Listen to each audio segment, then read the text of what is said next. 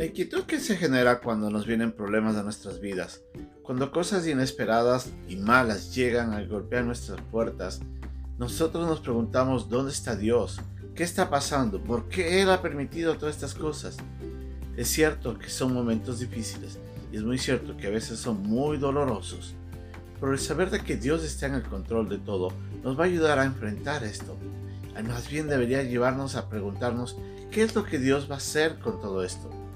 En la lección de hoy día vamos a ver al Señor Jesucristo quien, sabiendo lo que iba a suceder con Judas Iscariotes, lo menciona, pero en ningún momento lo detiene. Antes bien, permite que todo suceda porque Él tenía un plan que era eterno y era el de la salvación. Esta es nuestra lección de hoy día, aquí en un momento con Dios.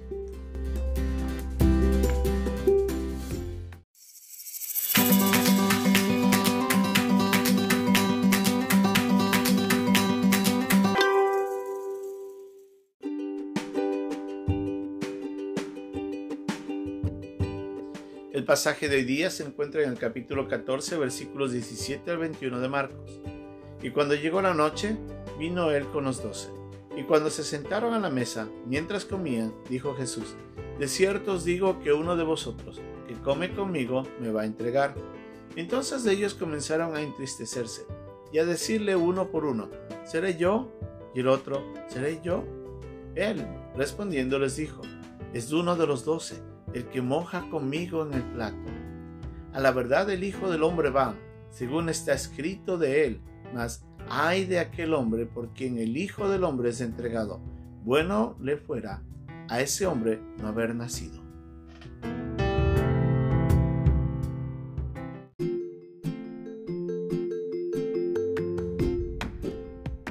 Era la noche y el Señor Jesucristo estaba llegando al aposento alto junto a sus discípulos para compartir la cena del Señor, la cena del pan, de los panes sin levadura. En ese momento se sientan alrededor y el Señor lanza uno de sus anuncios, varios de los que darían esa noche, que dejarían realmente gran inquietud dentro de los discípulos. Como leemos en el capítulo 14, en el versículo 18 de Marcos, Él les dice, de cierto os digo que uno de vosotros que come conmigo me va a entregar. Piense por un momento la reacción de los discípulos, la inquietud que tuvo que haber generado esta declaración. ¿Cómo el Señor Jesucristo puede decir de que alguno de nosotros, los íntimos que seguimos al Señor, vamos a hacer algo tan vil? Tratando de buscar una respuesta ante esa declaración, algunos de ellos comienzan a hacer una pregunta y le dicen, Señor, ¿seré yo no obviamente sabiendo de que ellos podían haber sido las personas que iban a hacer eso, sino tratando de ver si el Señor les daba una pista de quién puede ser esa persona. Leemos en el capítulo de Juan que en aún inclusive Pedro le dice a Juan, que estaba muy cerca del Señor, pregúntale al Señor quién es. Lo único que el Señor le responde es, el que moja conmigo el plato, ese será. Miren cómo el Señor no les da todas las pistas, pero obviamente, cuando leemos todos los pasajes y nos damos cuenta de todo lo que aconteció, era evidente que el Señor estaba diciéndoles quién era. Lo que pasa para ese momento, ellos no comprendían todo. Comprenderían mucho después, cuando ponían todo en conjunto y se daban cuenta que el Señor ya había anunciado quién era. Nosotros leemos entonces de que el Señor sabía esto. En el mismo pasaje de Marcos 14, en el versículo 21 les dice, a la verdad el Hijo del Hombre va según está escrito de él. Es muy importante para nosotros entender de que el Señor Jesucristo sabía que todo esto iba a suceder.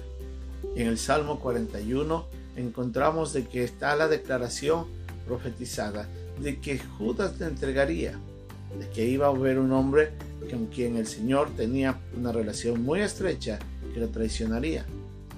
Eso ya estaba escrito y el Señor Jesucristo lo conocía. Así es que para él, lo que iba a suceder, lo que Judas había ya comenzado a programar con los escribas cuando él fue a ofrecerles una oportunidad para entregarle, era conocido por él. Y él, en vez de detenerlo, más bien le dice, cuando ya Satanás entra en la vida de Judas, le dice, ve y haz lo que has, lo que has decidido hacer. Y en ese instante él sale ni aun con eso los discípulos entendían lo que estaba sucediendo. Ellos pensaban de que el Señor le había mandado hacer una tarea diferente, pero lo entenderían después.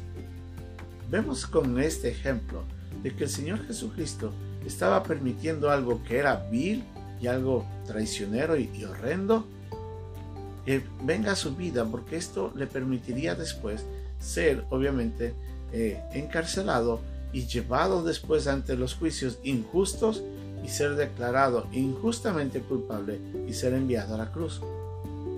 Todo lo que Judas haría al inicio al generar este evento traicionero y horrendo, le llevó al Señor Jesucristo a llegar a la cruz. El Señor permitía algo malo para sacar provecho de esto. Él utilizaría eso para después, entregando su vida por nosotros, darnos a nosotros la oportunidad de perdón y salvación. Como nos dice en Romanos, en el capítulo 8, versículo 28, todas las cosas, todas las cosas ayudan a bien. Esto nos debe reflexionar en nuestra propia vida. Cuando vienen cosas malas a nosotros, a veces nos preguntamos si el Señor está en el conocimiento de todo. Si nosotros pudiéramos ver en el libro de los hechos que están por acontecer de nuestras vidas y que el Señor ya lo sabe, nos sorprenderíamos de muchos de ellos. De algunos de ellos tal vez entraríamos en horror, pensando qué tan feos podrán ser. Pero el saber que el Señor conoce todo eso y que muchas veces va a permitir todo eso porque va a tener un propósito en su, dentro de su plan para nosotros, nos debe ayudar a nosotros a confiar en en que las adversidades que vengan, como las que han venido, Dios siempre ha venido utilizándolas para provecho. Siempre va a utilizarlas para sacar algo bueno de esto. Todas las cosas nos ayudan a bien. Todo estaba escrito para el Señor Jesucristo y Él solamente se alineó a la voluntad del Padre para que nosotros ahora podamos tener salvación. Si nosotros miramos de ese mismo principio en nuestra propia vida, podemos entender que cuando Dios permite cosas que sean que vengan por pruebas, cosas que nosotros no hemos generado o que vengan por corrección, por algún pecado que nosotros hemos cometido, cualquier adversidad que llegue siempre va a tener un propósito. Las preguntas que deberíamos hacernos es, ¿qué es lo que Dios va a hacer para transformar y traer el beneficio a mi vida? ¿Por qué el Señor está permitiendo esto?